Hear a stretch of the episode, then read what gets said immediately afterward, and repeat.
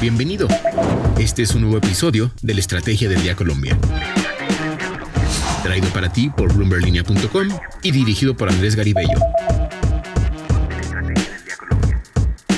Feliz mitad de semana, estamos en la estrategia del día Colombia y hoy miércoles hablaremos de dos temas claves del Plan Nacional de Desarrollo de Petro, subsidio de creación de empleo y aranceles inteligentes, también de la posibilidad que tiene la aerolínea Viva Air de cambiar de dueño y de lo que dijo el presidente Gustavo Petro de las EPS. Soy María C. Suárez y recuerden activar la campana para recibir las notificaciones de cada uno de nuestros episodios. Comenzamos.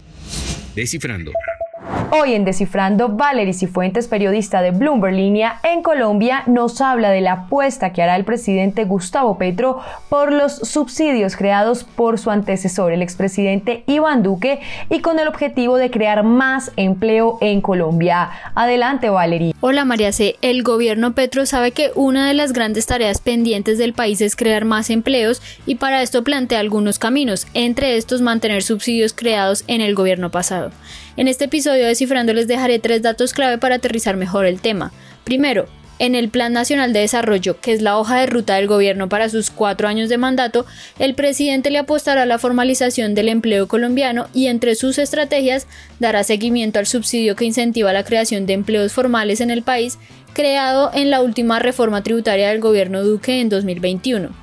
Segundo, aunque dicho subsidio está vigente hasta agosto de este año, este se podría extender hasta 2026. Sin embargo, el gobierno expuso que podría haber cambios en el perfil de beneficiarios, montos, entre otros aspectos clave del apoyo estatal.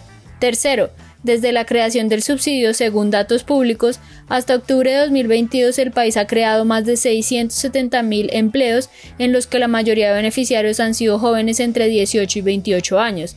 Aún falta por definir cuáles son las nuevas metas de este gobierno en esta materia. Si quieren conocer más detalles de los planes de Petro para crear nuevos empleos en Colombia, léannos en bloomberlinia.com y recuerden que nos oímos todos los miércoles en Descifrando. Lo que debes saber. Y ahora, tres datos que debes saber este miércoles.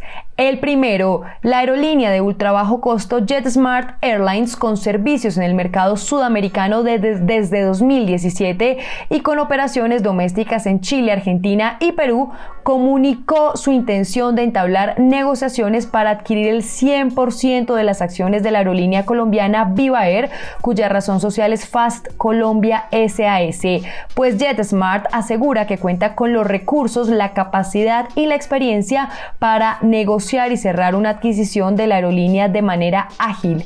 Y es que JetSmart, recordemos, es la aerolínea de más rápido crecimiento de la región y cuenta con una orden en firme de aviones Airbus A320 y A321 que le llevará a superar los 124 aviones en 2029, según lo dicho por esta misma aerolínea. Recordemos que esto sucede en medio del estudio que hace la Aerocivil en Colombia, la Aeronáutica Civil, sobre si avala o no una integración entre Avianca y Viva Air, operación argumentada principalmente en la difícil situación financiera que atraviesa Viva. El segundo, el presidente Gustavo Petro mantuvo este martes una serie de reuniones como parte del proceso de concertación previo a la presentación de la propuesta de reforma al sistema de salud al Congreso de la República.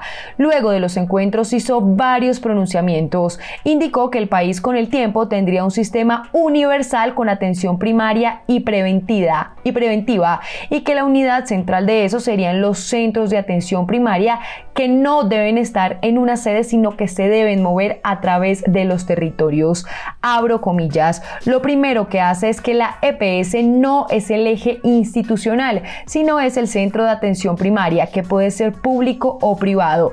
O sea, la EPS puede, si quiere sobrevivir hoy en el nuevo sistema que proponemos, comenzar su, su sobrevivencia con centros de atención primaria. Cierro comillas. Esto dijo el jefe de Estado. Y el tercero, la tasa representativa del mercado que rige para Colombia hoy es de 4.775 pesos. El negocio de la semana. Bajo el término aranceles inteligentes, el gobierno del presidente Gustavo Petro enfiló su estrategia de defensa comercial con una prioridad sobre la mesa, que esos mecanismos cooperen a la paz total. El ministro de Comercio, Industria y Turismo, Germán Umaña, le dijo a Bloomberg Línea que existen diferentes maneras de equilibrar los problemas de producción nacional cuando están en desequilibrio con las importaciones y que el objetivo es generar igualdad de condiciones a la industria colombiana y cuando sea necesario señaló que se utilizarán todos los mecanismos de comercio internacional. También señaló que estas herramientas se usarán a favor de la paz total, la sustitución de cultivos ilícitos y la defensa de las comunidades.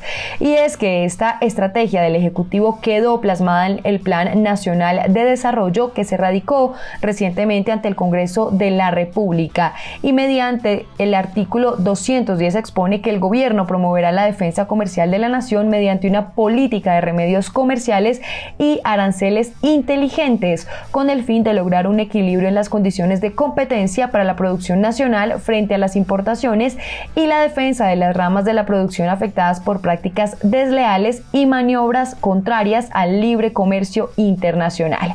Sin embargo, esta medida no le suena del todo al sector privado, que tiene dudas sobre el alcance de la misma. Javier Díaz, presidente de Analdex, indicó que el temor es que se utilice el arancel para cerrar la economía, castigando al consumidor y afectando la productividad mediante la eliminación de la competencia.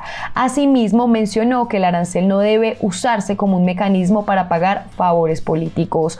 Por otro lado, otro empresario que pidió no ser citado señaló que antes de tomar cualquier decisión se debe tener en cuenta la inflación, que recordemos registró otro máximo histórico en enero llegando a 13,25%. También se debe revisar cómo se pueden afectar las exportaciones que hace Colombia y las eventuales reacciones que puedan tener otros países que se vean afectados con alguna medida impuesta por el país y tomen así la decisión de devolverla. Para conocer más sobre este tema, visite ahora mismo bloomberlinia.com. Recuerden seguir este podcast y activar la campana para recibir las notificaciones de cada episodio y así estar al tanto de lo que pasa con la economía y los negocios. Los invito también a que visiten bloomberlinia.com donde pueden ampliar cada uno de los temas que tratamos hoy. No olviden que acá está la información independiente que une a América Latina. Nos escuchamos mañana. Esta fue la Estrategia del Día Colombia dirigido por Andrés Garibello, producido por Arturo Luna y Daniel Hernández. Que tengas buen día.